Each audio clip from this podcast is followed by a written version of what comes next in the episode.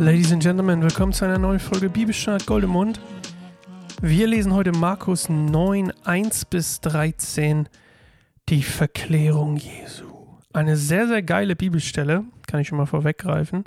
Und äh, wir lesen wie immer die NGÜ. Los geht es. Und Jesus fügte hinzu, ich sage euch, einige von denen, die hier stehen, werden nicht sterben, bis sie das Reich Gottes in seiner Macht kommen sehen. Sechs Tage später nahm Jesus Petrus, Jakobus und Johannes mit sich und stieg mit ihnen auf einen hohen Berg, wo sie ganz alleine waren. Dort veränderte sich vor ihren Augen sein Aussehen. Seine Kleider begannen leuchtend weiß zu glänzen, so hell, wie es kein Färber auf der ganzen Erde hätte machen können. Dann erschienen Elia und Mose vor ihnen. Die beiden redeten mit Jesus. Da ergriff Petrus das Wort. Rabbi, sagte er zu Jesus, wie gut ist es, dass wir hier sind. Wir wollen drei Hütten bauen, eine für dich, eine für Mose und eine für Elia. Petrus wusste nämlich nicht, was er sagen sollte, so erschrocken waren er und die beiden anderen Jünger. Da kam eine Wolke und warf ihren Schatten auf sie, und aus der Wolke sprach seine Stimme Dies ist mein geliebter Sohn, auf ihn sollt ihr hören. Und als sie um sich schauten, sahen sie auf einmal niemand mehr außer Jesus. Er allein war noch bei ihnen. Während sie den Berg hinunterstiegen, schärfte Jesus den drei Jüngern ein, niemand zu erzählen, was sie erlebt hatten, bis der Menschensohn von den Toten auferstanden sei. Diese Bemerkung Jesu ließ sie nicht mehr los, und sie überlegten miteinander, was er wohl gemeint hatte, als er von der Auferstehung von den Toten sprach.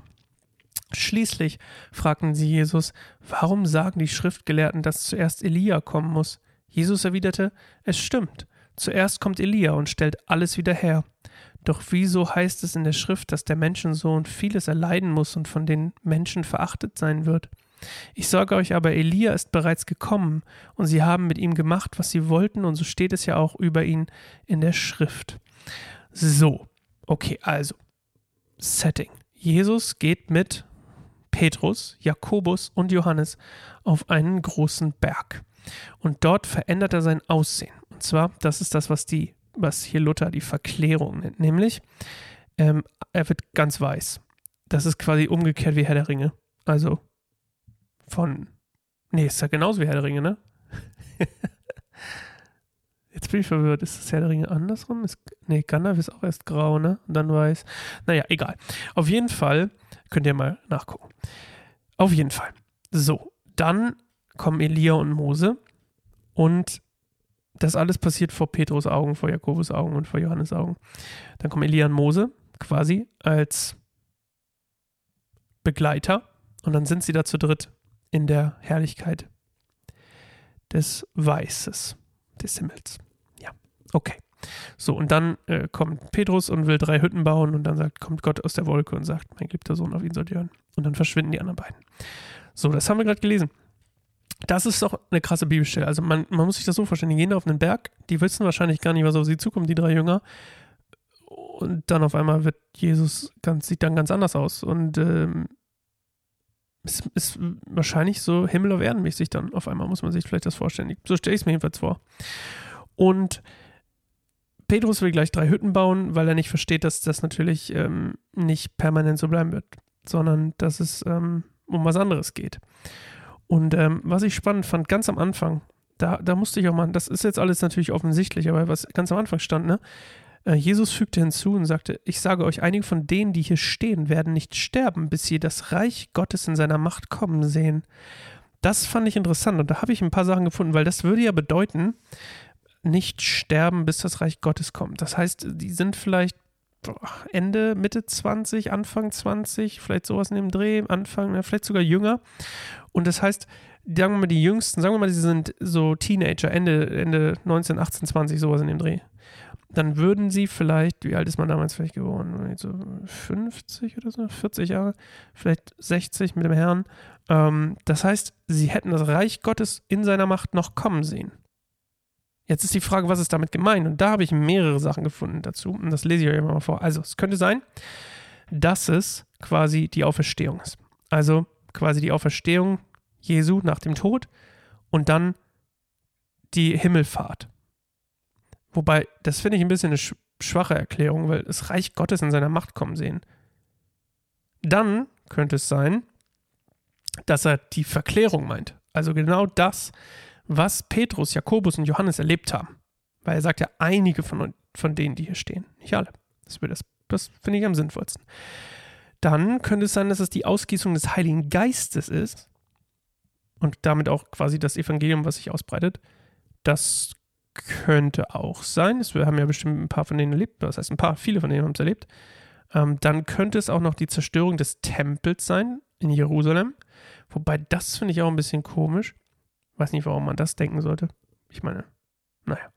Oder ist es tatsächlich das, was wir denken, wenn wir irgendwie von der, vom Wiederkommen, äh, vom, vom Reich Gottes in seiner Macht kommen sehen, nämlich die Wiederkehr Christ, also die Wiederkunft quasi, ne? Die, die Entrückung, sagt man, glaube ich. Und äh, das würde ja bedeuten, wenn das die Entrückung wäre, die er meint, dass sie direkt ein paar Jahre nach seinem Tod, also nach seiner Auferstehung und dann nach, se nach der Himmelfahrt, müsste es ja innerhalb der Lifespan, sagt man, glaube ich, von den Jüngern sein, was ja faszinierend wäre, weil dann würde es ja bedeuten, alle, die heute drauf warten, sind ungefähr 2000 Jahre so spät. Aber hey, I don't know.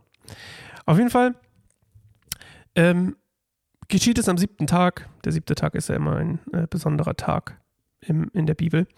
Und ähm, das Ganze erinnert an die Offenbarung aus dem 2. Mose 24. Und ähm, auf jeden Fall erscheinen Elia und Mose. Warum erscheinen Elia und Mose? Das fand ich auch sehr spannend, habe ich auch schöne Sachen zugefunden. Nämlich, wäre ich nie drauf gekommen, Elia steht hier stellvertretend, also beide sind natürlich AT, also alttestamentlich, und der alte Bund. Jesus repräsentiert den neuen Bund. Und Elia repräsentiert, ich habe es mir aufgeschrieben, ich lese es euch auch vor.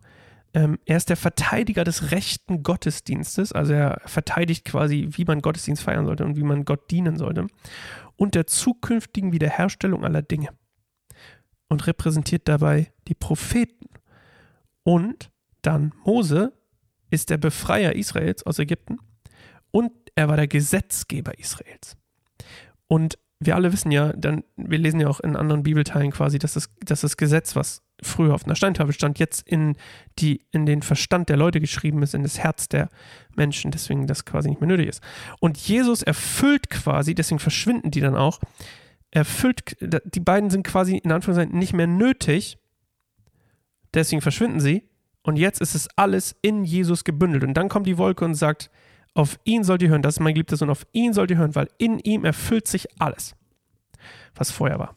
In ihm erfüllt sich quasi alles, was im AT aufgebaut wurde. AT ist sehr spannend, also Altes Testament, sorry. Sollte ich vielleicht. Äh ja, und die Wolke, also als Sohn, erhebt Gott ihn quasi über alle Menschen. Auch über Mose und Elia, weil die können dann ja weg, ne? Sowas in der Art. Gut, Nochmal zusammengefasst? Nö, eigentlich nicht, ne?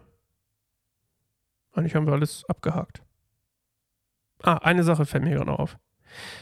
Er spricht ja am Ende davon, dass Elia zuerst kommt. Er sagt hier, schließlich fragen sie Jesus, warum sagen die Schriftgelehrten, dass zuerst Elia kommen muss?